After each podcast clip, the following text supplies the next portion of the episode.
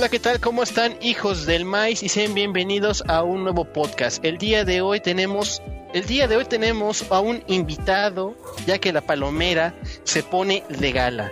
Así es, el día de hoy tenemos un invitado y él es desde YouTube, Arturo Tunes. ¿Cómo estás, Arturo? Muy bien, gracias por invitarme. muchas gracias a ti por aceptar la invitación. Y como siempre, aquí estamos, Alfredo. Sí, hola, buenas.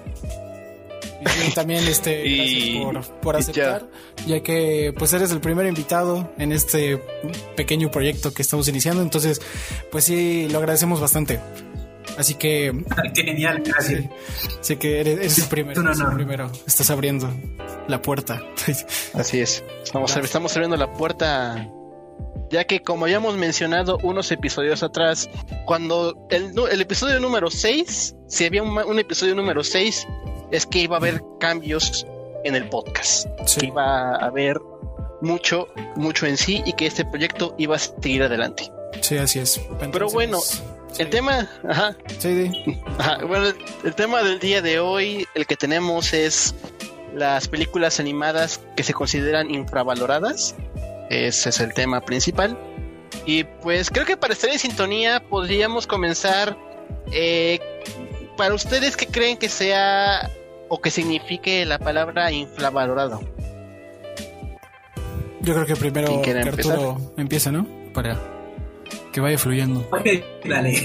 Eh, eh, es un término muy usado actualmente pues en redes sociales para definir alguna obra que no se le ha dado el respectivo reconocimiento. ¿Sí? Entonces, eh, el problema sería un poquito definir es ese tipo de reconocimiento. Puede ser infravalorado en taquilla o infravalorado en visualizaciones o que poco se habla o, o, joyas animadas que no se encuentran tan fácilmente, sí, sí, y que pues llegan, digamos, a cartelera, son de algún estudio independiente, no son del grandísimo Disney ni nada por el estilo. Eh, entonces eh, pasan casi que desapercibidas. Eh, por los demás espectadores, por los que generalmente consumen animación, eh, dependiendo también de qué tópicos, el, eh, de qué target estamos hablando, etcétera. Pero sí, más o menos es eso. son obras de la cual pues no se le ha dado el, el respectivo reconocimiento que puede llegar a merecer. Ok, pues yo tenía un concepto diferente. Yo pensé que era como los tipos de películas que te gustan a ti, pero no a los demás, ¿sabes? Pero pues creo que esa es una definición un poco más técnica, ¿no? Ya más objetiva de lo que podría llegar a ser una película infravalorada, porque pues muchas veces, aunque a mí me gusta una película que yo considero que es buena, pues ante los ojos de la, de la crítica o de muchas demás personas puede ser pues bastante pues mediocre, ¿no? Puede llegar a ser mediocre. ¿O tú, Charlie, qué opinas? Pues sí, creo que más, creo que sí, acercándonos a lo, a lo que decía Arturo, es como que más, como que tanto a la crítica, tanto a la crítica o como a la gente, alguna de las dos, porque a veces tiene que ver por ambas, que una película, ya sea de animación o cualquier otro medio multimedia, se puede considerar infravalorado por no tener el, el apoyo como en visitas, el apoyo que de visualizaciones en taquilla, si es que estamos hablando de del cine. Y como por ejemplo en crítica, ¿no? Es también hay muchos que critican diciendo que la película es mala, mala, pero al público le interesa. Bueno, al menos así yo lo yo lo veía, ¿no? Sí. Más que nada. No, y creo que pues como les dije, esa descripción, esa, ese concepto depende pues de la persona, pues no es algo muy técnico que ha salido últimamente, sí, ya depende tal vez del, del espectador. Igualmente, pues si miran varios conceptos artísticos, eh, la mayoría piensa que el arte está en los ojos del artista y del espectador. Sí, entonces pues eh, hay ciertos tipos de infravaloración. Está, por ejemplo, la que ya nos han comentado, eh, la que a mí me gusta, pero a muchos no. y, y mm. puede llegar que también eh, encaje un poquito en esa categoría de aquellas películas que no recibieron pues tanta, tanta atención, tanta aceptación. Incluso si miras en, en términos de taquilla, existe, existe varios, varias películas que no han recibido la, la aceptación del público en cuanto a monetario, en cuanto a estreno, ¿sí? Y que terminan siendo un hit ya después que llega a televisión o se distribuyen en algún servicio de streaming. Entonces allá pasa de, de, ser un poquito infravalorado a, adquirir un poco de reconocimiento en general. Y ejemplos hay hay bastantes, especialmente en el mundo de la animación. Sí, precisamente creo que con eso podríamos conectar, porque, bueno, generalmente cada vez que vamos a hacer eh, un nuevo episodio nos dejamos como un tipo de tarea, ya que, bueno, para empezar somos tres y la tercera integrante no está porque se sentía mal, pero nos habíamos dejado esta eh, tarea de escoger dos películas que nosotros consideramos infravaloradas y pues verlas y comentarlas, ¿no? Entonces, Ari, que es la que no está, eh, pues había escogido eh, Atlantis y dinosaurios, ¿no? Me parece de Disney. Las dos son de Disney. Sí, pero las dos son de Disney. Eso está curioso, ¿no? Porque justamente eh, tú, Arturo, acabas de decir que las películas de Disney son como las que siempre están ah, en el top, ¿no? Bueno, una de las que siempre se ven en el cine. Y curiosamente esas dos películas son de Disney, pero no tienen como que ese reconocimiento. Me refiero cuando platico con alguien así como, ¿cuál es tu película favorita de Disney? Y siempre es lo mismo, La Sirenita, El Rey León. Y no digo que sean malas, no, no son malas, son bastante buenas. Pero pues hay otras joyas ahí de Disney que que no, no veo a mucha gente así como que hablando de ellas. Precisamente me impresiona mucho que cuando se saca el tema de Disney, no se hable de Atlantis o de o de pues dinosaurios, que también es una película que para mí es es algo, no sé, es algo oscura por el tema así que trata de de este de la extinción y todo eso. Entonces, lo que queríamos aquí conectar es para ti cuáles son eh, pongamos de ejemplo, así como nosotros, dos películas que tú consideras son infravaloradas, infravaloradas, infravaloradas, eh, sí, de animación. ¿Cuáles son para ti?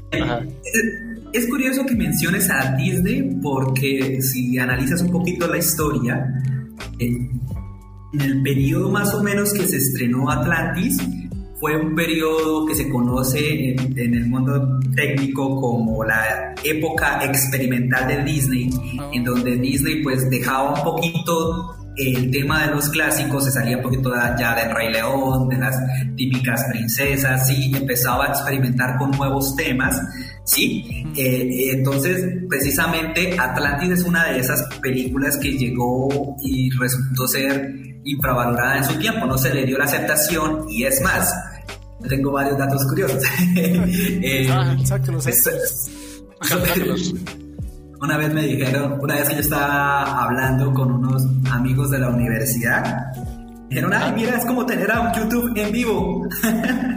por, un montón de curiosidades, por un montón de curiosidades que yo sacaba. Bueno, ahora eh, lo curioso es que, lo curioso de Atlantis es que Disney le tenía tanta fe al proyecto que iban a sacar una serie, una serie animada. Y, Disney ya había pasado por eso anteriormente, con Lilo y Stitch, ya había hecho series de las locuras del emperador, ¿sí? Eh, entonces querían sacar lo mismo con Atlantis. ¿Qué pasa? Que Atlantis fracasó en taquilla. Le fue horriblemente mal y Disney canceló cualquier... Eh, canceló todo el proyecto de, la serie, pero como ya tenían suficiente material, lo juntaron y sacaron una película directo a DVD, que es Atlantis 2, ah, eh, la cual no tuvo muy buena aceptación de la crítica a comparación. de la primera, ¿no?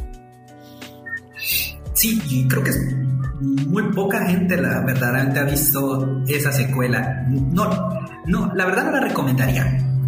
Eh, pero, es, pero es un dato curioso. Eh, ¿Qué otras películas animadas yo considero que han sido infravaloradas? Bien, el mismo periodo se encuentra El Planeta del Tesoro, que ah, fue infravalorada en taquilla, al igual, y también tenía tenía la idea de una secuela y de una serie y ambas ideas fueron canceladas. Hice un video recientemente sobre, sobre eso. Eh, entonces, esa puede llegar a ser una. Hay otra película, entrando ya un poquito al, al tema de gustos personales.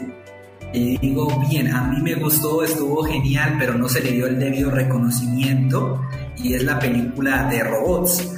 Eh, en donde vemos a, a, un joven inventor queriendo ser inventor y descubre que sus sueños son imposibles de alcanzar y aún así lucha por ellos. Eh, la verdad es, es una película muy divertida y recuerdo que salió primero a DVD antes que estrenarla aquí en mi país, y mal no lo recuerdo. O sea, no tuvo buena aceptación tampoco en taquilla, eh, pero es una película que yo realmente siento eh, estuvo buena, tuvo buen tiempo, tuvo una buena eh, analogía en cuanto al principio de robots, estuvo, tuvo muy buenos chistes y actualmente recordada en varias páginas por, por, por lo mismo. No fue muy famosa en, en su época, pero llegó a ser famosa eh, cuando llegó a televisión. Lo mismo pasó con, con El Planeta del Tesoro. Y hay otra similar de un gran estudio que es DreamWorks, de que me pidieron dos, pero ahí le voy a poner la ñapa, como dicen acá en mi país. Ah, sí, claro, claro, claro, claro. eh, está eh, Megamente también ah, sufrió. Ah, sí, claro. yo pensé que sí había tenido éxito. porque o sea, como que se nota, ¿no? O sea, Ajá, porque es que... tiene películas de DreamWorks que, que, que tienen éxito confirmado, tiene secuelas. Madagascar, sí, eh, eso sí, eso sí. sí, o sea, las películas que no logran eh, tener secuelas generalmente no les fue muy bien en taquilla y por eso es que no ves muchas secuelas que digamos. Mm. ¿sí? Entonces Megamente sufrió ese, ese estigma porque pues prácticamente era una parodia Superman en Estados Unidos como que no le fue muy bien, como que no le fue el lanzamiento general, pero cuando se lanzó a televisión, cuando llegó a otros formatos, la gente le empezó a ver y le encantó. Y DreamWorks terminó sacando un corto de, de Megamente, pero hasta ahí no, no fue más que suficiente, no hay ni planes para, para, para una secuela. Y son de esas películas eh, que logras encontrar fascinantes cuando no te resulta muy atractivo en el cine por X o Y circunstancia, puede ser poca publicidad o muy mala publicidad eh, del film, puede ser que se estrenó junto con otro gran éxito, que el éxito terminó opacando la película. Eh, en cuanto a taquilla, eso es, es, es muy, muy variable. Entonces sí, yo creo que esas dos películas son, tres películas son, son un buen ejemplo y por mí puedo dar más. Hay, bastante. Es que bastante, Es que hay bastante tela. Sí, no nos, nos, tuvimos que limitar un poco ahí, pero sí tienes, tienes, razón, porque precisamente yo Megamente no la vi en el cine por, por eso mismo, y eso que todavía tenía una, o sea, estaba como que chiquito todavía, y no recuerdo ir a verla al cine porque como que no me llamaba la atención, y precisamente acá en, en México cuando la transmitieron en el Canal 5, un día la vi, y la verdad es que sí es bastante bueno, o sea, es, es un tipo de es una analogía muy chida de, pues eso precisamente, ¿no? Del superhéroe y el villano, de quién en realidad es el, el superhéroe y quién en realidad es el villano, cosas así. Entonces está, está muy chido. ah, bueno, esto, esto no viene al caso, pero precisamente ahorita que Arturo mencionó robots, me acordé que tengo un, un peluche del, no me acuerdo cómo se llama el robot eh, protagonista, pero aquí está. ¿Rodney? Ándale, aquí está, güey. Ya está. ah, mira, qué curioso. Está ya bien viejito, tiene años este, este robotcito. Entonces, Aquí lo tengo guardado. Es un recuerdo de la infancia que nunca se me va a ir. Porque precisamente también me encantó mucho esa película. Eh, Charlie, ¿cuáles eran las películas que tú habías escogido? Me parece que El Planeta de Tesoro ah, también, ¿no? Ajá, sí, pero para, para variarle, creo que también podríamos, bueno, de la que yo tenía, la segunda que yo tenía, aparte del Planeta del Tesoro. Bueno, es que, bueno, déjame adentrarme un poquito más en el Planeta del Tesoro. Y es que al menos cuando yo la vi, como Arturo había dicho, pues creo que sí entiendo por qué se le llamaba la era experimental de Disney, ¿no? Creo que en ese eh, el planeta del tesoro tiene algo de que tiene animación 2D, pero está es híbrida porque tiene animación 3D que en, en el cyborg y creo que en alguna de las máquinas algo por el estilo. Y la verdad es que a mí me, me gustó por ¿Ah? Sí, sí. Cuenta con varias mezclas de animación y varios truquillos eh, que apenas estaban empezando a surgir en, esa misma época. Y pues Disney era más que todo eh, productor de animación tradicional, y, pero aún así se estaba empezando a a contactar con Pixar, estaba empezando a ejercer esa relación poco a poco, se estaba adentrando el tema de la animación digital fuertemente. Entonces esas películas sufrieron todo eso, además de que Disney pues quería cambiar de paradigma en comparación a lo que ya se había visto. Eh, y porque ya habían entrado otras películas al negocio, como por ejemplo Shrek, que ya empezaba a cambiar la perspectiva de lo que uno pensábamos por animación eh, para niños, por animación eh, para, para cines. Y eso inclusive ellos mismos lo vieron cuando estuvieron en colaboración con Pixar para crear Toy Story. Entonces esa época sufrió muchos cambios porque Disney no sabía cómo, cómo lidiarse ante el nuevo mercado. Entonces salieron... Eh, salieron otras películas que no les fueron tan bien a Disney, además de que se juntó como con otros estudios y como el Disney es distribuidor, no solo productor, pues entonces varios estudios hicieron contratos con Disney y Disney empezó a, a, promover sus películas y de ahí nacieron películas horribles que llevan el logo de Disney. Ah, sí. Pero, o sea, Disney y Pixar no empezó, o sea, a ver, reformulo mi comentario. ¿Pixar estaba antes separado de Disney? O sea, ¿nunca ha sido conjunto? Ah, caray. No, no, fueron. No, Pixar fue, fue co-creada por Steve Jobs eh, y originalmente no se dedicaban completamente al negocio de la animación, sino que vendían computadoras para la animación. Así fue como hicieron contacto con Disney. Disney se les acercó y empezaron a crear sus proyectos y después del éxito de Toy Story, pues Pixar se quedó completamente, eh, quedó completamente arraigado a la animación. Ya se hicieron de su pequeña eh, subdivisión de computadoras. Estaba Steve Jobs, sí, para después de que lo sacaron de Apple. Entonces, eh, ellos se centraron en animación, hubo un tiempo cercano más o menos al estreno de Buscando a Nemo, en que Pixar se quería salir del contrato de Disney, no le gustó los términos que le estaba generando Disney, y Disney le tocó sentarse y decir cuánto quieres por la compañía, y lo terminó comprando. Ah, la, vieja confiable, ¿no? La vieja confiable. la vieja confiable de Disney. Nada más, ¿cuánto quieres? Yo te lo pago. Vámonos. Pues ah, bueno, la otra película que tenía eh, quitando la de quitándonos de Disney un, poquito un ratito este era la de el gigante de hierro. No sé si ah, la hayan visto el gigante del hierro que es de Warner Brothers si no mal recuerdo. Este y al menos a mí en aquella época cuando la vi de niño fue una de mis primeros VHS, porque fue el, todavía me tocó el VHS, este, que lo tenía y lo veía cada rato. Este, creo que algo que lo que me gustó de, esa película eh, es como el mensaje que tenías, que tenían de Estados Unidos en aquel momento, ya que era la Segunda Guerra Mundial, si no mal recuerdo en los datos, eh, que llegaba este alien robot que según iba a aniquilar a la Tierra, pero se golpea en un con un este eh, la, cabeza, pierde la memoria y así es cuando el, este gigante eh, comienza a hacerse amigo de, un niño y empieza a decirse la tecnología de cómo él quiere verse como un superhéroe, ya que tú puedes elegir, o al menos la moraleja que me dejó es que tú puedes elegir qué ser, si ser un superhéroe o ser un villano en, en ese caso.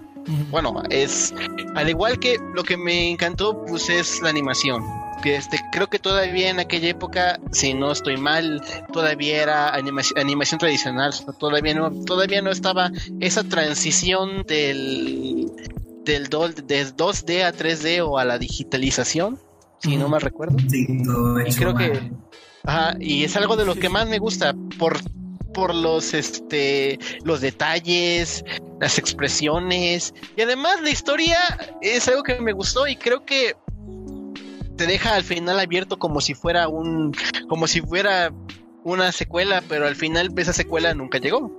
No sé, creo que. Eh, tengo la respuesta. ¿Por qué nunca llegó esa secuela? Tengo la respuesta. Creo que ya te la dije. A ver. A ver. Taquilla. Taquilla. Ah, sí, cierto.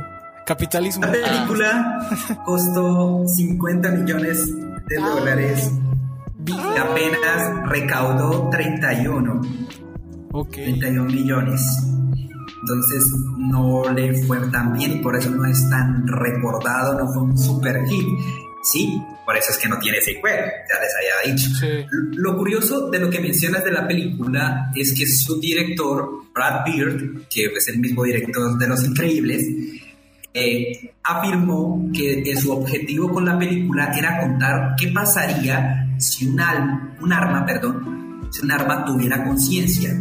¿Escogería el, camino de ser un arma o iría diferente? ¿Qué pasaría si alguien interviniera dentro de, dentro de, esa, dentro de ese propósito, el propósito del arma.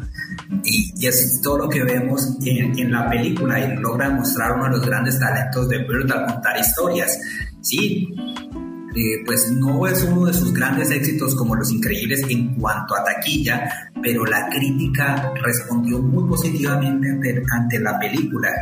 Eh, sigue siendo recordada como un clásico de la animación, inclusive cuando Warner ya no estaba tan tan involucrado dentro de ese mundo, cuando pues de cierta forma existía una cierta, un cierto monopolio que todavía perdura hasta el día de hoy, que es el típico monopolio de Disney.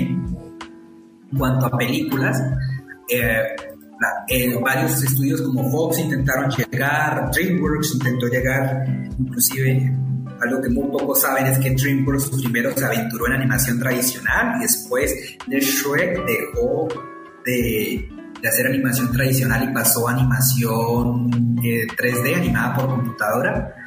Y fueron por esos cambios, ¿sí? Eh, por ese impacto en la taquilla que por más que el público, por más reconocimiento que tenga, la verdad, si no genera tanto dinero, pues no logra, logra llegar a, malos términos.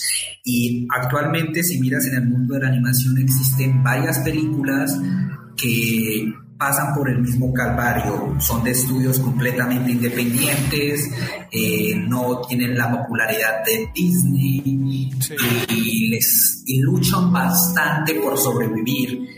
Existen estudios que han sido llevados a ese borde al borde de la quiebra por lo mismo, o hay incluso películas que no han llegado a ganar el Oscar, no porque no porque no lo merecieran, sino porque no tienen el renombre de X estudio de animación, por no decir Disney.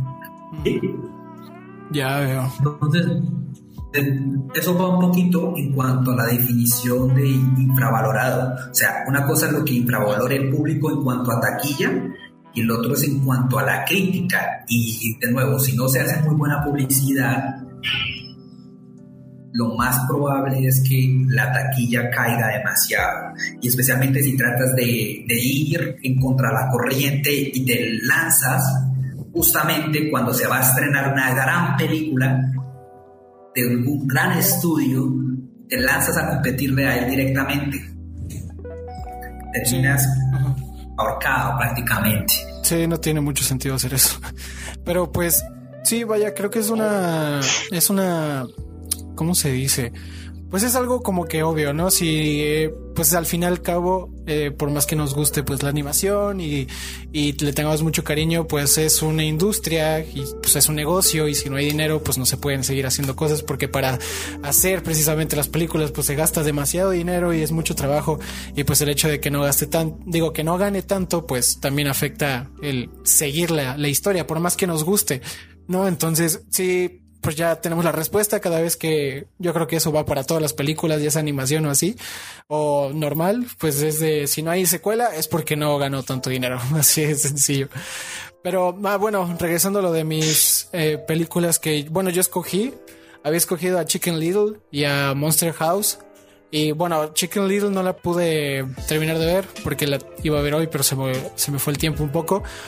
Pero Monster House sí la terminé de ver y al menos es una es una película que sí me gusta bastante. ¿eh? O sea, siento que creo que de la misma forma fue infravalorada porque no mucha gente la fue a ver al cine y no, no entiendo muy bien la, la, razón, si es porque es una película de terror. Bueno, no de terror, terror, ¿verdad? Pero vaya, la ah, primicia es esa, es una casa monstruo, pero aún así, yo de niño recuerdo muy bien haberla visto en el cine porque obligaba a mi mamá a que me llevara, porque ella no quería verla. Entonces obligaba a mi mamá a que me llevara. Y vi y pues, la verdad sí me, sí me llegó a asustar y eso es lo que más me gustó porque nunca me había asustado con una película de miedo. Bueno, de, digo de miedo, de, de animación. Y bueno, también te estoy hablando de que pues tenía, no sé, salió en el 2006, tenía como 8 años, 9 años, así que tampoco es, es como si no me asustara con las cosas. Pero, pues sí, yo escogí esa y también Chicken Little. Y lo que vi de Chicken Little eh, y la razón por la cual yo pregunté sobre Disney y Pixar, si estaban juntos o no, fue porque lo que leí de Chicken Little es de que fue una película hecha por tal cual Disney, porque tenían ahí como que acuerdos con Pixar y todavía no, y o sea, no es una película hecha por Pixar. Entonces, por eso que también la crítica la tocó por el hecho de que no es una película de tanta calidad en cuanto a animación. Y ahorita me vi unos minutos y la verdad es que sí, como que no envejeció muy bien. Eh, porque si, si veo otra historia, la primera, actualmente se ve, pues, bueno, para mí se ve, se ve bien. Pero Teniendo que Toy Story salió en el, en el, en el 2000 o en el 98, 99. En el 95. Ah, en el 95, fíjate. O sea, hasta eso. en el 95, ajá, o sea, el 95 salió y se ve bien. Ahora, actualmente yo siento que sí ha envejecido bien. Digo, si ves Toy Story 4, pues ya es una pasada los gráficos que, que tiene, la, la, la gran animación que tiene. Pero sí, ah, sí siento que Toy Story se teniendo los años que ya tiene la primera, se ve bien a, esta época, conforme se vio Chicken Little, porque ahorita, y eso que salió en el 2005, Chicken Little, y la verdad es que no se ve, no se ve tan cool, y ahora ya entiendo el porqué de, de que pues la gente no la, no haya apoyado tanto. Bueno, la crítica, porque hay gente que sí le gustó, pero vaya, lo que decía Arturo de que también la infravaloración de parte de la crítica, pero bueno, creo que tienen razones de por qué criticarla. Aún así a mí me gusta mucho, ya me regalaron el meme, el gran meme del Ciro se cae, dijo el Chicken Little, entonces me gusta mucho, me sigue pareciendo gracioso un poco. Y pues esas fueron las películas que yo escogí. Entonces yo creo que podríamos ir un poco por las preguntas para seguirle porque hay, hay bastante jugo que sacarle esas preguntas, Charlie. Entonces yo creo, bueno, la primera ya la contestamos, ¿no? Ajá. Bueno, ya contestamos las primeras dos, de hecho. Ok, pero la tercera es. Eh, ¿Prefieres el 2D o el 3D? Ok. Eso sí, eh. ahí. Dependiendo de los gustos, creo yo. Pues a ver qué quiere contestar primero. Y bueno, Arturo, si quieres, para que te explayes todo lo que quieras. Sí, como te dije, tocaste un, punto fuerte, porque desde mi punto de vista personal, en cuanto a animación, me gusta más la animación 2D. Me siento pues un poquito más cómodo viendo una de esas películas y me parece que es una de esas donde le puedes invertir un poco presupuesto, sí, porque para tener una muy buena película animada en 3D por computadora requiere bastante presupuesto. Eso fue uno de los problemas con Chicken Little y con las demás películas de, la, de esa época temprana de Disney. Disney todavía no tenía el conocimiento en cuanto a animación. Tuvo que comprárselo a Pixar, ¿sí? Con eso ya ya lo, ya lo digo todo. Sí, entonces eh, una de las razones por la cual Monster House o Chicken Little no llegaron a, a, tal término, a tal gusto, eh, fue por, principalmente por la animación, porque tal vez se sentía un poco barata para ser de Disney. Estamos diciendo que nos trajo Toy Story y ya otros estudios ya estaban más adelantados, como en el caso de DreamWorks, que Shrek, por ejemplo, es otra de esas películas que han logrado envejecer bien, tanto la primera como la segunda envejecieron muy bien con el paso del tiempo y eso demuestra pues la calidad en el guion, etcétera, etcétera. Me gustan esas películas, pero yo soy muy amante de la animación 2D. En cuanto a series, yo prefiero ver una serie animada en 2D que en 3D por lo mismo, porque, es, porque en una serie animada, digamos, es más es más haces mejor trabajo inviertes mejor tu, plata, especialmente si no tienes tanto presupuesto en, animarlo tradicionalmente, en animarlo en 2D, eh, arriesgarte a irte al 3D y, y la verdad dan algunos resultados que no terminan siendo muy convincentes. Inclusive en el cine hay muchas películas de estudios independientes que han fracasado horriblemente, no solo por tener una muy mal, muy mal guion, sino porque su animación es terrible.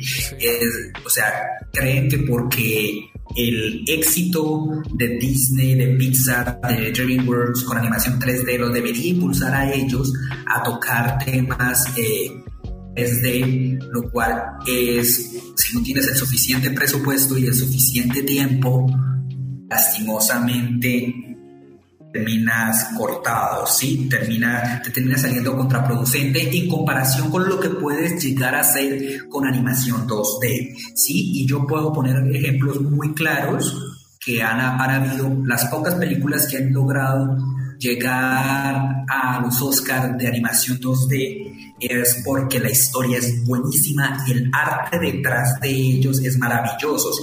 No sé si hayan escuchado hablar, aquí a tanto mis compañeros como a, los espectadores de alguna película llamada El secreto de Kells o el... Creo que sí se llama así. No, no la... Creo que no, eh, la verdad. Es nuevo. Secret of Kells es una película de animación eh, tradicional 2D de animación irlandesa sacada eh, y fue nominada al Oscar, perdió contra Disney y es absolutamente hermosa. Eh, se la, recomiendo completamente. Este estudio de, animación en particular, todas las películas, cuatro películas, las únicas que han sacado, todas han sido nominadas al Oscar a Mejor Película Animada. Eso dice mucho.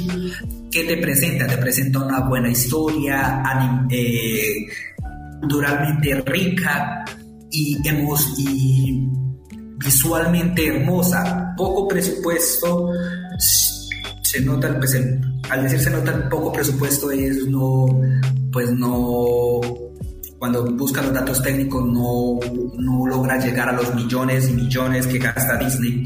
Eh, y sin embargo se ve hermoso en la pantalla, tiene una mezcla de escenarios, un diseño de personajes que te recuerda inclusive te llega a recordar un poquito a, Samurai Jack, a los diseños que, que, tuvo Samurai Jack en sus tiempos, y es porque el mismo creador dije, yo tomé de inspiración a Samurai Jack para crear mis películas. Entonces, ese tipo de películas me encanta verlas porque hacen un, un realce en cuanto a animación. Entonces, de este mismo estudio, para recomendarlo, está El secreto de Kells, así es como se, pues, se llamó acá en Latinoamérica, The Secret of Kells, el nombre original, la otra es la canción del mar o The Song of the Sea.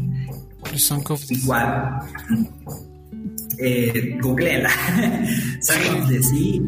Es muy hermosa, es, es una de esas películas que no ha logrado llegar tampoco a Latinoamérica. Creo que, si no estoy mal, creo que hasta hace poco fue doblada y estamos hablando de una película del 2014. ¿Por qué? Porque no fue muy conocida y no llegó a cines acá en Latinoamérica. Entonces no hay distribuidor que lo traiga. Eh, la siguiente película que ellos mismos sacaron se llama Déjenme hacer memoria.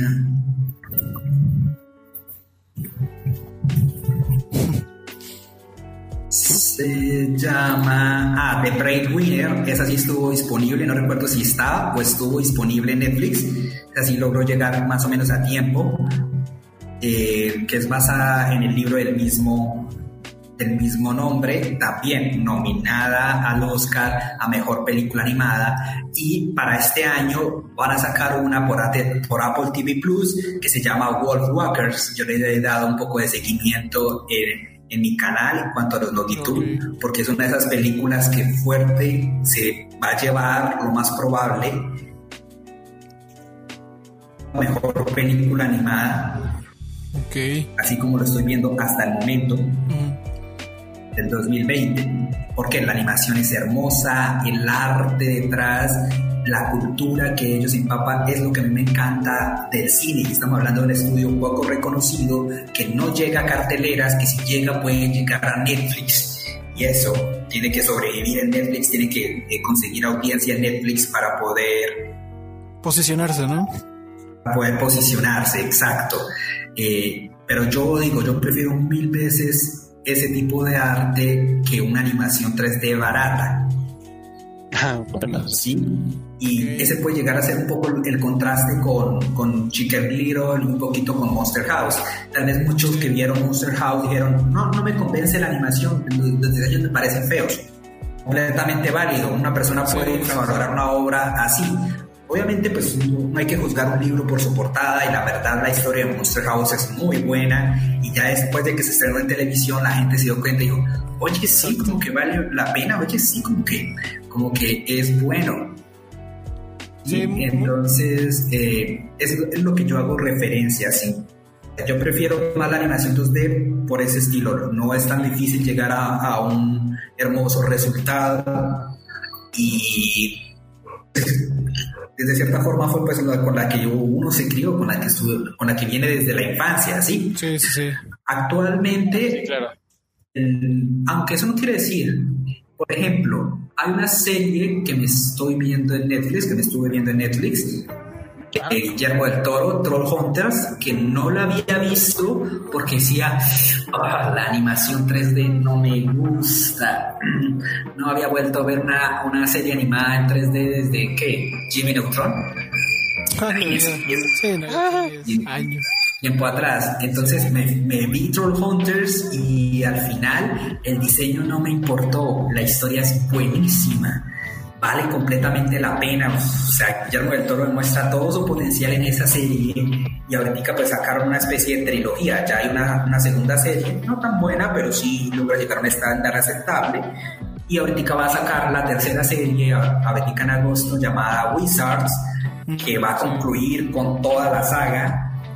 La verdad vale completamente la pena y estamos hablando de una película animada en 3D, el cual pues aunque su animación es un poco barata, no tan barata como pudo llegar a haber sido Jimmy Neutron en ese entonces, pero su historia lo compensa. Lo mismo pasa con Jimmy Neutron. Jimmy Neutron es una de las películas que a pesar de que tú pues ya lo vuelves a ver y dices, wow, sí, el, 2D de esa época eh, apenas estaba desarrollando y fue un acierto en Nickelodeon empezar a, a promover la serie y valió la pena, fue un éxito en taquilla, fue, la serie fue galardoneada, tuvo el, mismo nivel de audiencia de Bob Esponja, que lastimosamente fue, fue cancelada porque su estudio de animación quebró.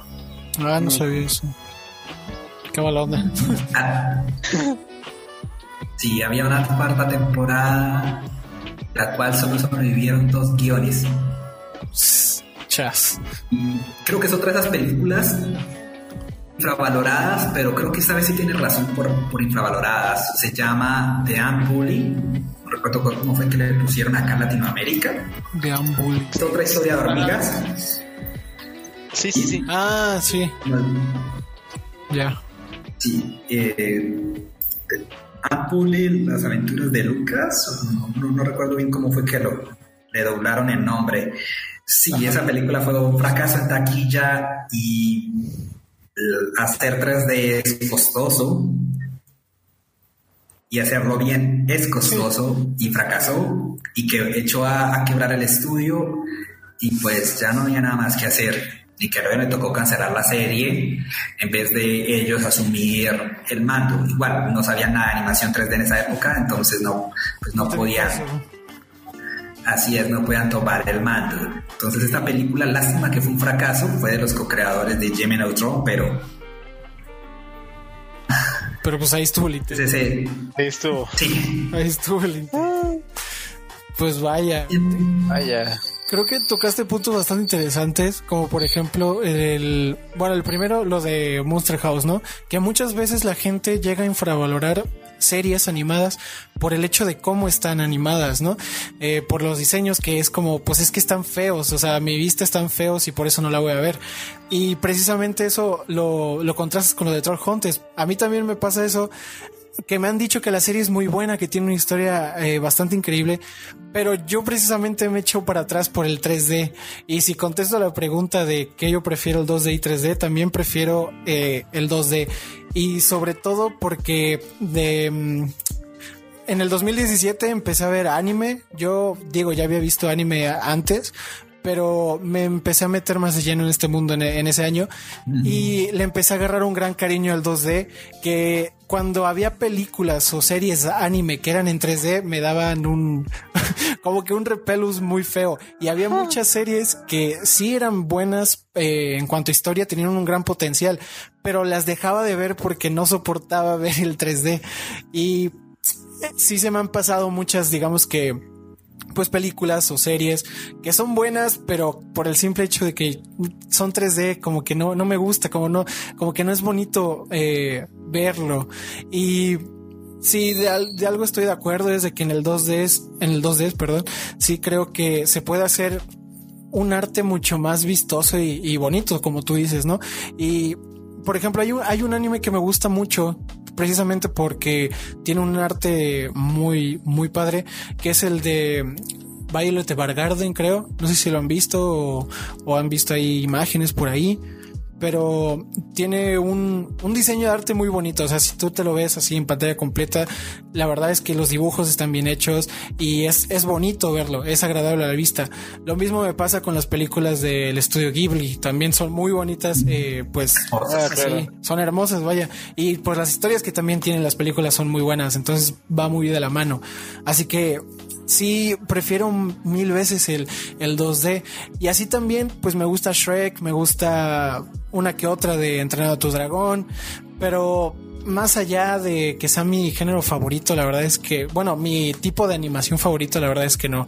Prefiero mil veces 2D, eh, tanto en animes, películas, series, series animadas también. Me gusta todo esto de, pues, esta oleada de, de ¿cómo se llama?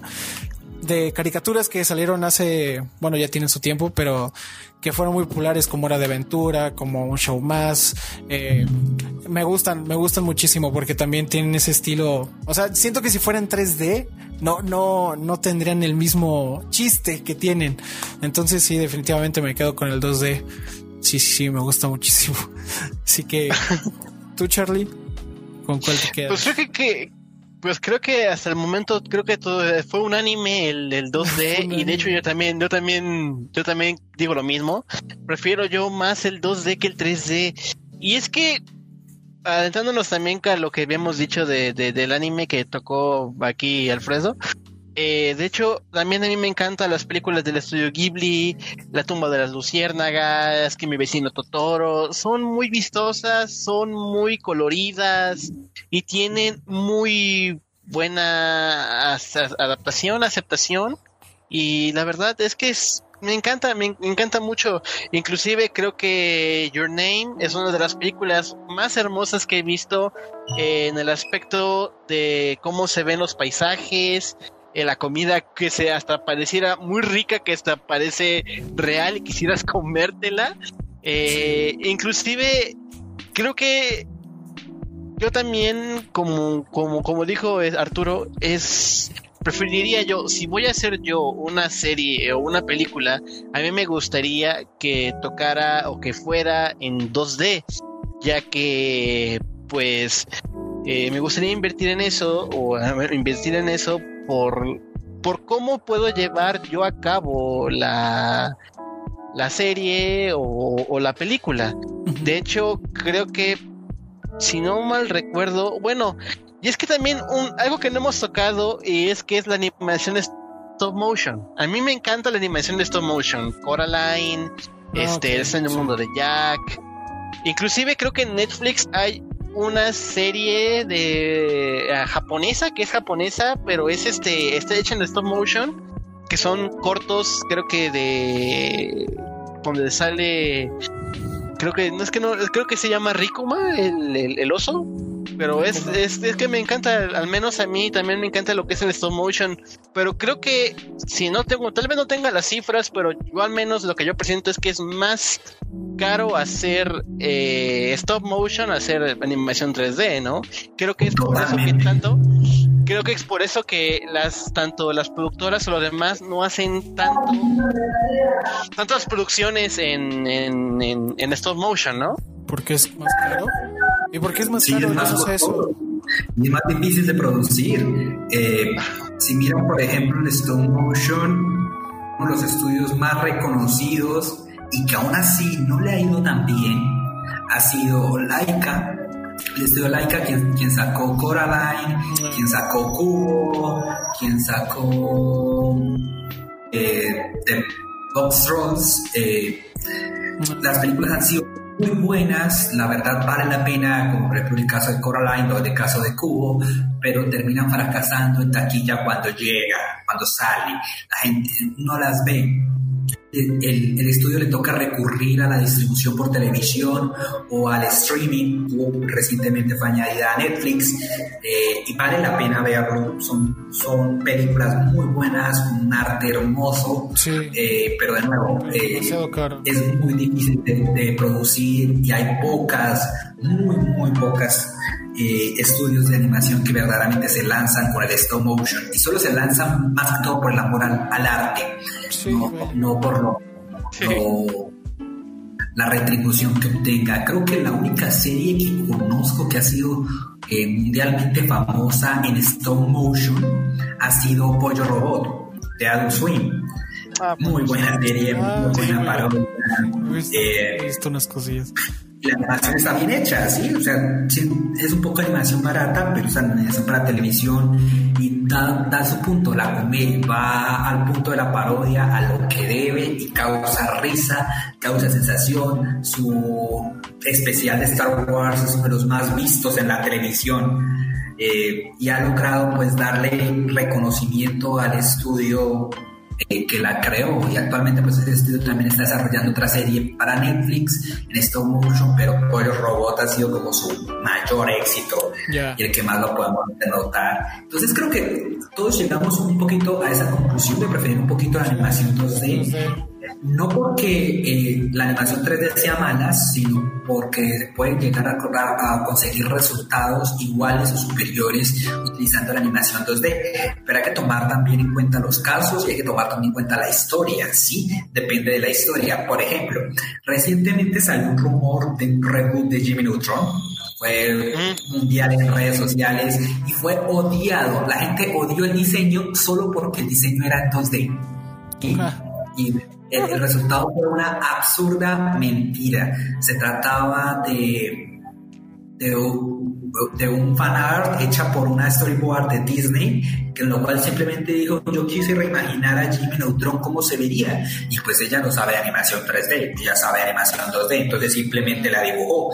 Inclusive si tú miras los storyboards de Jimmy Neutron, no son tan bonitos o tan agradables como terminan siendo la animación 3D. La verdad, los storyboards de Jimmy son muy, muy básicos, ¿sí? O sea, hay, que, hay que comentar que el proceso de animación a eh, la mitad del proceso en tanto animación tradicional como en, en animación 3D comparten esa misma producción inicial, el mismo proceso de storyboard, de creación de historia, ya cuando ya se llega a la parte neta de animación, cuando ya la historia está concluida, ya se sabe lo que va a ser, ahí ya se adapta la creación de personajes en 3D y, difieren un poco los caminos. Entonces, como les digo, no, no es que la animación 3D esté, sea mala o, o hay que, pues, uno hay que verla, ¿sí? Eh, por lo que les digo, mi experiencia con Troll Hunters me dejó abierto. Yo digo, no miro una serie 3D, nada, nada, nada, no. Entonces al final digo, bueno, listo, hagámosle. Y me abrió la boca. Me, es de una de esas pocas series que me han logrado callar la boca. Me han logrado dejar boquiabierto y, y quedarme sin palabras. Decir, wow, no puedo creer que no haya visto esto antes la única caricatura que ha logrado hacerme cambiar así de opinión ha sido Hora de Aventura. Entonces imagínense, estamos hablando de una serie animada en 3D. Sí. Entonces, depende más que todo de la historia. ¿Sí? Aunque generalmente si quieres evitar un fracaso en taquilla, si quieres tener pues, pues, una mejor audiencia y no quieres verte tan barato, tan sacado, ¿sí? Dedícale tiempo a la animación 2D, es preferible en esos casos. Porque pues, la historia puede ser muy buena, como en el caso de Monster House, pero si la animación no termina de convencer al público, el público no va a pagar por ver. esos monos. sí. sí. Y en cuanto al anime, también tengo un punto que la verdad, pues yo, a pesar del poco anime que he visto, pues sí he, sí he logrado ver una que otra serie, una que otra película y la verdad, cuando veo una serie animada en 3D anime, pierde toda la esencia que el plata trata de mencionar y es difícil de acostumbrarse. Recientemente me vi Beastars en, en Netflix y la verdad me costó. Yo estaba diciendo, ¿la veo? No la veo. ¿Salgo? No la salgo. Bueno, me quedo viéndola porque se parece a Zootopia. por, ah, acá, acá hicieron igual que Zootopia, ah, acá trabajaron algunos temas que Zootopia iba a incluir, ah, como que por eso me quedé en la serie. Pero la, a decir verdad, hubiera tenido un poquito más de impacto haberle dado un poco más de animación 2D. Otro caso similar me pasó con El Príncipe de los Dragones, una serie acá hecha por los co-creadores de, de, Avatar, la leyenda de Aang. Eh, y pasa lo mismo. Al principio, pues como que no la quería ver porque era una mezcla entre animación 2D y animación 3D. Y no me gustan esas mezclas. Prefiero que se decidan, pero de nuevo la serie me cayó la boca. Logró callarme. Aún tiene sus punticos, sus cositas por cambiar, pero es otra serie que la verdad recomiendo y pues a la mayoría le digo no se confíen tanto en su estilo de animación, miren la historia y verá que van a quedar apegados a ella. Sí, vaya, muchas veces pues es eso, ¿no? O sea, te dan, no te, no se te hacen tan atractivo ver, ver eh, los bonitos o bueno, los modelos y pues por eso te echas para atrás y no sabes si estás dejando una buena historia y que te puede llegar a dejar algo, ¿no? Te puede llegar a entretener bastante. Pero al menos sí, en la animación japonesa sí es difícil. Creo que sí es muy diferente. Es este, es extraña. O sea, es demasiado extraña. Yo no, hay una serie que me gusta muchísimo, que es una de mis favoritas, se llama Berserk. Y yo pues vi su, su primera, digamos que su primera temporada, pero es viejísima, o sea, es del, del 95, creo. Su primera, su primera adaptación a anime fue del 95, creo. Y pues es, ya sabemos cómo era la animación en ese entonces, ¿no? Dragon Ball, pues no eran cosas tan vistosas como actualmente. Eh, estamos acostumbrados. Era una animación lenta, con muchas escenas pausadas, pero neta prefiero mil veces ver esa, esa adaptación así 2D antigua, pero prefiero mil veces ver eso a la adaptación que le hicieron hace como tres años a lo mismo Berserk, pero en 3D. Le hicieron 3D y no, y no, me dolió demasiado en el corazón porque no pude verla. Y además, al menos, pues hay series que son 3D y que como que no estás convencido, pero eso, ¿no? La historia te, te atrapa, te convence. Pero hay muchas veces en la que de por sí la animación 3D no te atrae tanto y la historia pues no es buena. Entonces, pues ya si tiene dos cosas malas, es como, pues ya ni modo a dropear la, la serie. Oh. Pero pues sí. ¿Cuál es la última pregunta que, que tenías? Ajá, creo que ya para que concluir, creo que podemos decir, este, contestar esa pregunta. ¿Ustedes creen que haya apoyo, que haya, ustedes creen que hay más apoyo en la animación 3D o en la animación 2D? Bueno, al menos aquí tomando en cuenta solo América, solo América, porque al menos con lo que ya acabamos de ver, creo que en, Japón y en el continente, en todo el continente asiático, creo que es más apoyo al, al 2D que al 3D, que al 3D, por, por lo que ya hemos dicho, ¿no? Entonces, ¿ustedes creen que hay más apoyo en el 3D o en el 2D? Al menos aquí en el continente americano. Mm, ok. Para, para observar un poquito el tema del continente asiático, cabe mencionar que, digamos, es un estudio grande como es Estudio Ghibli no se ha atrevido a lanzar animación 2D, 3D, perdón, en mucho tiempo. Es más, creo que hasta este año se va a estrenar la primera película del estudio hecha en animación CG. Y la verdad, pues, según los, los vistazos que han sacado, vale la pena pues verla, sigue teniendo la calidad de Estudio Ghibli a pesar, o sea, no, no se denota tanto lo barato, Estudio Ghibli logra mantener el estándar en animación, pero imagínate, le tomó bastante tiempo. Ahora, trasladémonos al continente americano y miremos, les hago la pregunta, ¿cuál es la última película de Disney que recuerdan haber visto en 2D? Más reciente no sea película para televisión, obviamente. Sí. Más reciente en 2D. La última vez que fui al cine a ver una película de Disney está complicado, ¿eh? Porque no. Creo que.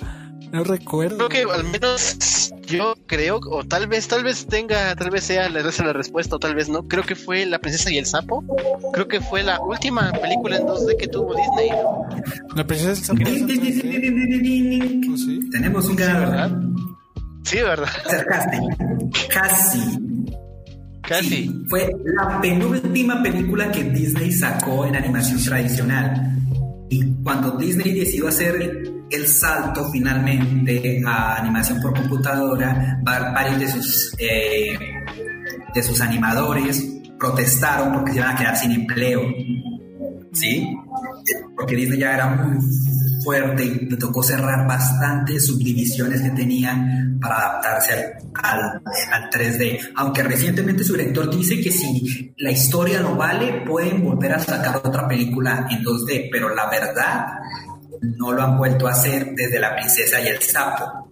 Para ser más exactos, aunque esa película no fue muy popular, la última película que sacó Disney fue la película de Winnie Pooh Winnie Pooh, la película. Fue la última que sacó Disney ah, como tal eh, para animación 2D tradicional.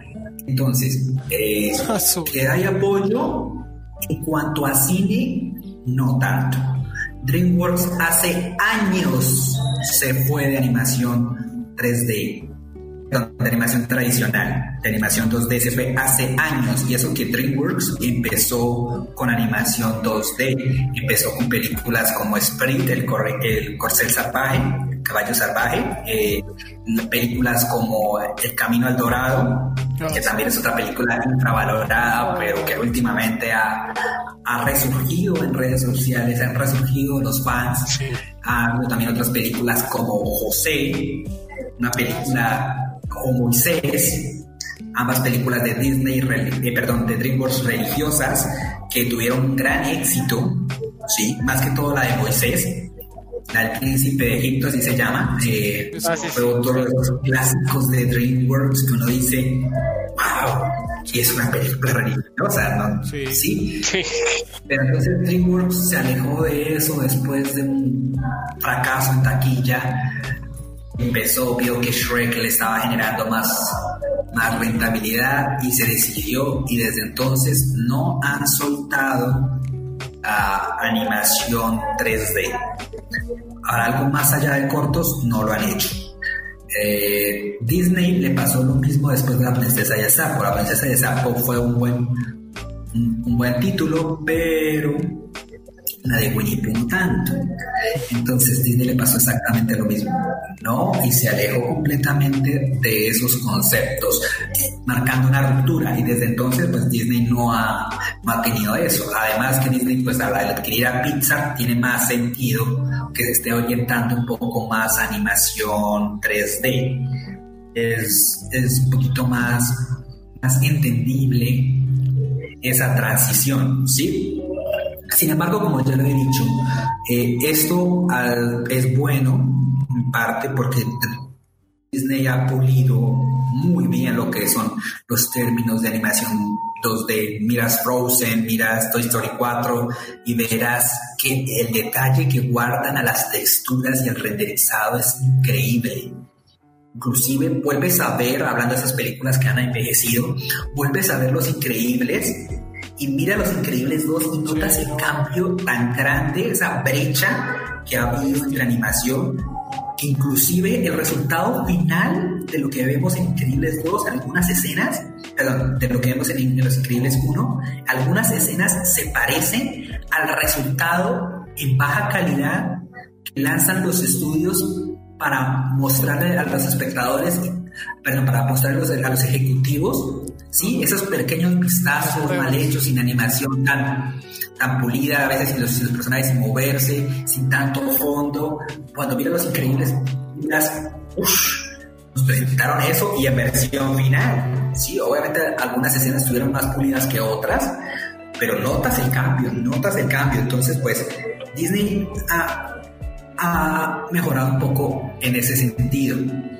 Lo malo es que la animación 2D todavía sigue teniendo mucho potencial en el cine lastimosamente está en manos de estudios independientes y no van a llegar a recaudar la misma cantidad. Por más de que Disney diga, si la historia lo vale, volveremos a hacer animación 2D, eso es pura mentira publicitaria porque ya no tienen a los animadores. Tendría que contratar a los animadores de Disney eh, Animation, de Disney Television, a los que hicieron la película de Phineas y Ferb, actualmente la que van a sacar ahorita para Disney Plus. Eh, tendría que contratarlos a ellos y no a los que ya tienen porque su estudio ya se enfocó en ese nicho. Ya eso lastimosamente no va a, cambiar, no va a pasar. Lo veo muy, muy difícil por más que la historia pues dé para eso.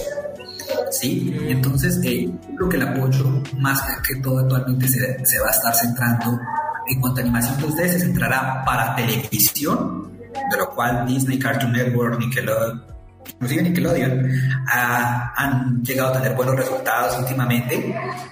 Eh, y ahora es en especial Netflix que se está uniendo al juego, HBO Max se está uniendo al juego.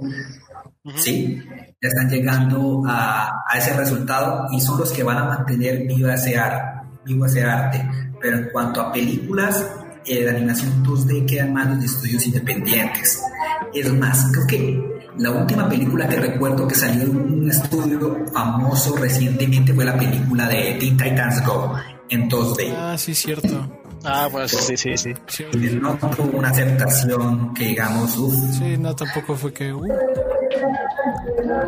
Sí, inclusive aquí en Latinoamérica llegó muy tarde, aunque la película en sí no es mala y logró pues triplicar su presupuesto. Como ya les decía, el, no les costó mucho hacerla, les costó apenas 10 millones a Warner 10 millones de dólares hacerlas y ganaron 30 millones. Ah, pues está bien. Entonces, aquí ya les fue bien. Sí. Eh, pero ahora esos lanzamientos ya no, no van a pasar. O si pasan, se quedan en lanzamientos lanzados directamente o para streaming o para televisión o para DVD Blu-ray, como son las películas de DC, que también actualmente mm. tienen buen, tienen buena recepción, pero de nuevo pues, no llegan a cines. No. Eso sí. Entonces, pues creo que ellos son los que van a salvar la animación. Y ahora sí, a todos los que me están escuchando, recomiendo, cuando tengan su tiempito, vean películas animadas en 2D, inclusive si las logran ver en cartelera, apoyemos un poquito al arte, si les llama la, la atención. Como les he dicho, eh, ahorita van a, va a sacar Cartoon Salon, el que estudio que les estaba comentando, el estudio irlandés, va a sacar una película llamada The World Walkers, muy hermosa, animación completamente detallada. Es una animación 2D que la verdad te alegra verlo, es hermosamente visual y la trama lo vale. Va a salir por Apple TV Plus, de Apple.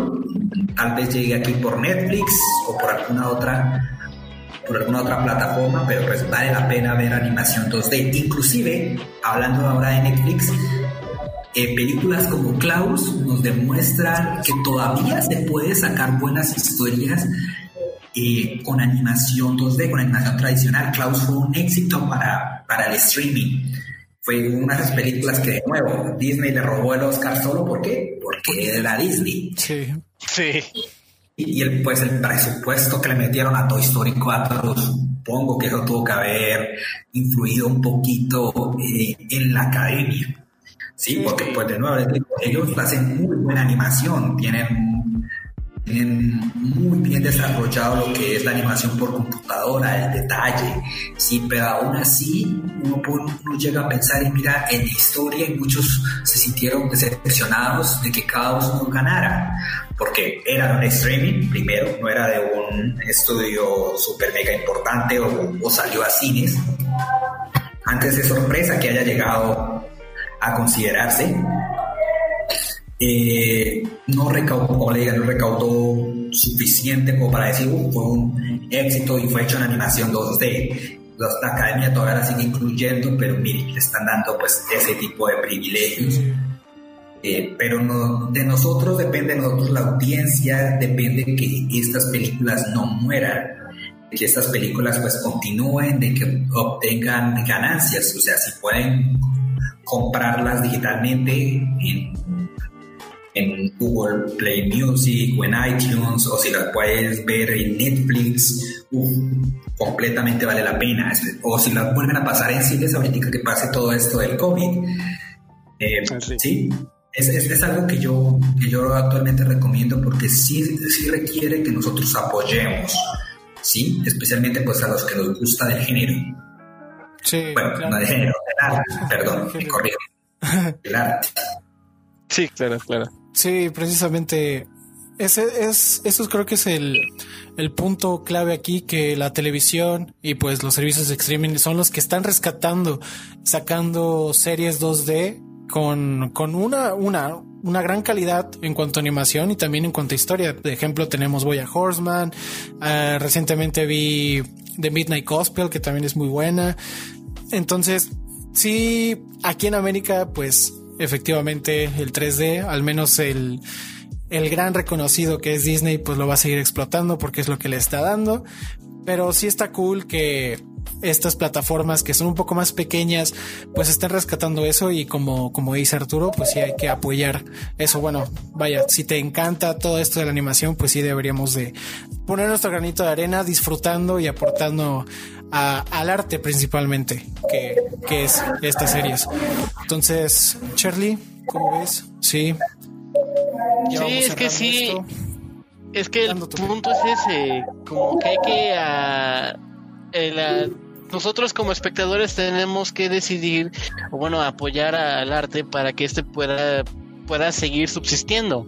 De hecho, este, hay muchos este, series y películas que se van a estrenar que ya están casi a punto de estrenarse en plataformas de streaming, este, tanto en plataformas como directamente a Blu-ray.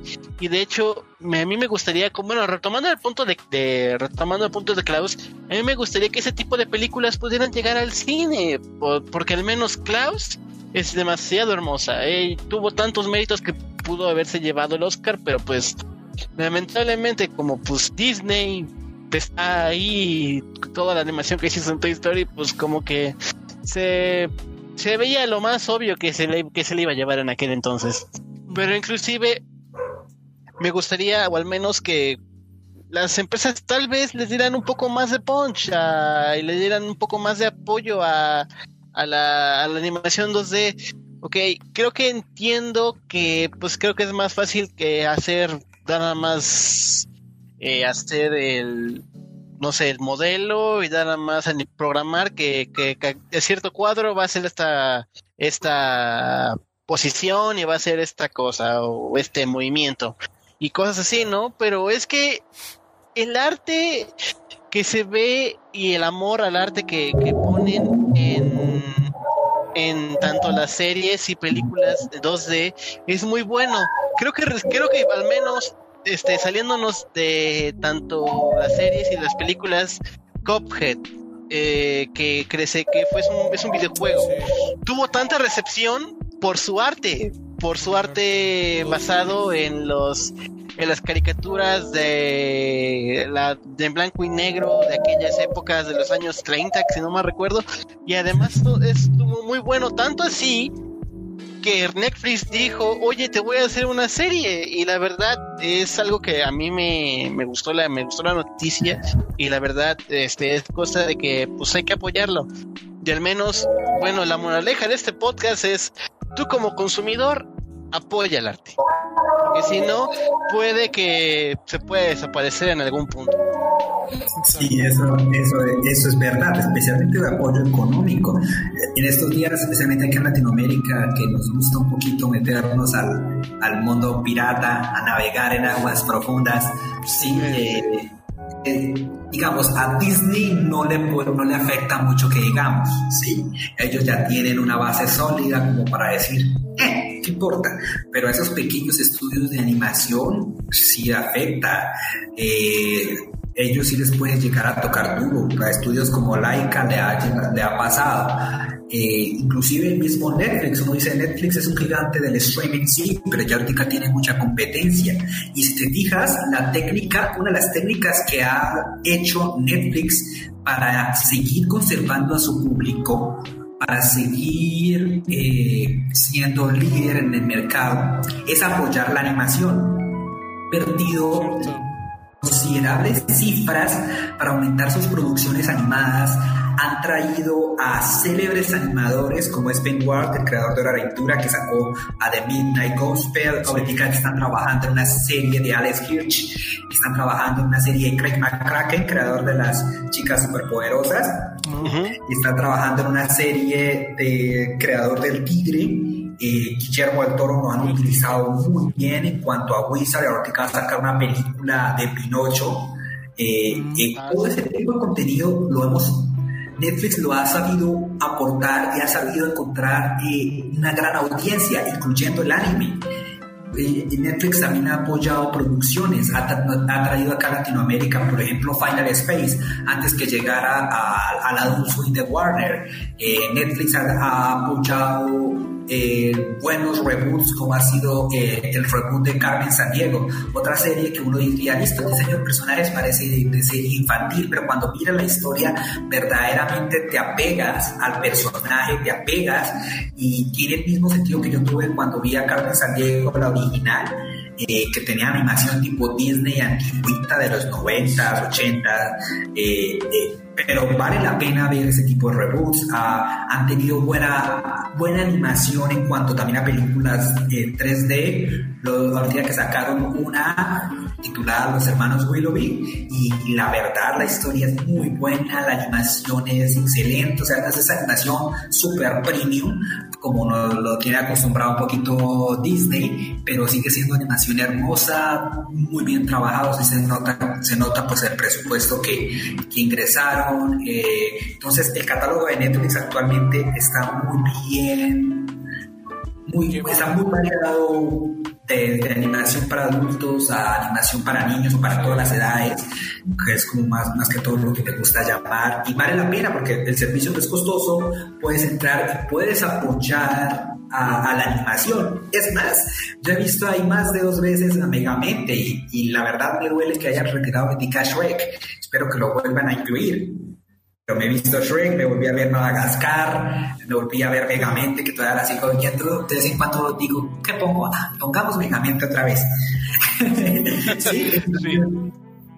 Entonces, de nosotros depende mantener un poquito vivo este arte, incluyendo también la televisión.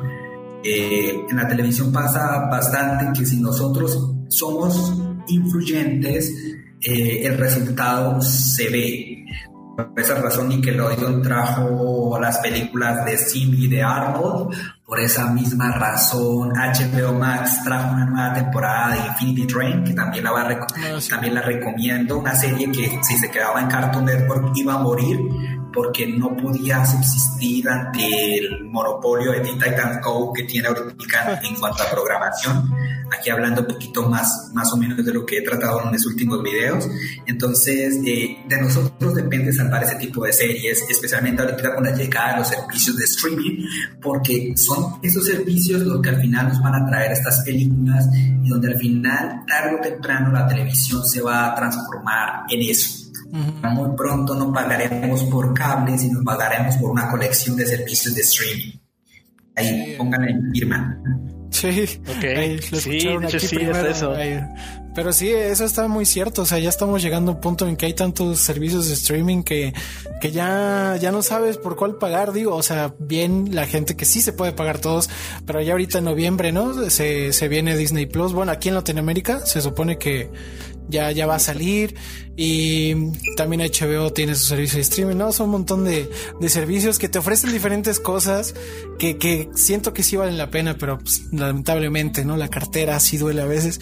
Pero sí, digo, si tienes un servicio de streaming, ya sea Netflix, Amazon Prime, lo que sea, pues sí apoyar esas series de, de, animación que están ahí para que te las cheques y todo. Yo, por ejemplo, tengo mis dos favoritas que he visto una y otra vez en Netflix, que ha sido Love, Dead and Robots y, y Ricky Morty. Ricky Morty ya me los he visto como cinco veces. Nada más las pongo ahí mientras hago de comer o mientras este quiero pasar el rato porque pues, me gustan mucho, ¿no? Entonces, pues sí, sí. la moraleja efectivamente de este, de este podcast es que apoyes a los servicios de, digo, bueno, al arte, a la animación, que apoyes las series animadas y pues les eches tus, tus, tus ánimos, ¿no? Pues bueno, yo creo que por aquí podremos venir cerrando porque sí se hizo una buena plática, bastantes datos. Yo me vengo, yo acabo hoy educado, ¿eh? Porque aprendí varias cosas que, que no sabía. Entonces está. Creo que todos venimos educados. Gracias por la clase, profesor Arturo. por la clase de datos curiosos de animación. Hoy clase los jueves, no cobro mucho. Excelente. Qué curioso que ese sale un jueves, ¿verdad? sí, qué curioso que nos el podcast. Pero sí, eh, bastante, es un mundo increíble. Me, con este podcast me voy con que no, la animación no solamente son caricaturas, vaya, hay todo un proceso detrás que la verdad es bastante impresionante y que hay que valorar un poco más. Así que, pues, gracias a Arturo Tuns por haber estado aquí, por haber sido el primer invitado de, de nuestro pequeño podcast. Gracias, mío, muchas gracias. Eh, la verdad me, me, gusta que se hayan llevado moralejas, un poquito de historia, un poquito de curiosidades. Como les dije, aquí esto, esto es Arthur Tunes en vivo. Tener a un youtuber en vivo. Ahí pues eh, me, me, gusta transmitir ese tipo de, de conocimiento. Eh, educarlos y uno, uno, de los objetivos de mi canal es, es ese, es promover el buen contenido eh, y educar a la gente en materia de este arte, romper paradigmas, porque acá en Latinoamérica todavía tenemos muy fuerte el paradigma de lo que es la animación y hacia qué público debe ir dirigida la animación. Y ya hemos visto con todos estos ejemplos que aunque la mayoría son animaciones que van para un target familiar, si miras, por ejemplo, Monster House, si miras, por ejemplo, El Planeta del Tesoro, vas a encontrar esos detallitos que tú de niño no entendiste, inclusive en, en, Megamente, en Shrek, eh, todos ellos. Van a encontrar un montón de cosas que la verdad eh, te sientes satisfecho de ser un adulto, de poder entenderlo y verás que poco a poco pues vas cogiendo un poquito de amor a este arte. Eh, mi, recomendación acá para finalizar de nuevo, apoyen la, la animación, ya sea por donde venga, por el servicio que venga, sí, trate de apoyar económicamente porque así es como crece el arte. Eh, también eh, no le teman tampoco a, a lo desconocido, a, a, tal vez a tomarse con algunos, eh, algún nuevo estilo, sí, que pues como le hemos echado un poquito de palo a la animación 3D, pero la verdad eh, eh hay muy buenas obras, y vale hay algunas que valen completamente la pena. Eh, sí, o sea, no, no es malo, y como ya le he dicho, Jimmy Neutron y, y Troll Hunter son esas series que están en mi top elevado de, series que yo le tengo bastante estima a pesar pues de su estilo. Sí, eh, apoyen el arte, apoyen el estilo y gracias por invitarme. Te siento halagado por estar aquí. Sí, muchas gracias, la verdad. Bueno, por si no quedó claro, eh, Arturo Tunes es youtuber, tiene un canal en YouTube. Obviamente este canal eh, tiene el mismo nombre, Arturo Tunes, y va a estar acá abajo en la descripción para que vayan y lo chequen porque tiene videos bastante interesantes. Así que sobre la animación, vaya, sobre todo este mundo que del que estuvimos hablando. Así que vayan, chequenlos para que vean todo el trasfondo que tiene porque están bastante buenos. Pues nada, sin más, Charlie. Pues esto ha sido todo por el episodio del día de hoy, así que nos vemos la próxima semana. Y una última vez, muchísimas gracias Arturo Tunes por estar aquí. Gracias, es, ha sido un honor. Ok, hasta luego, gracias.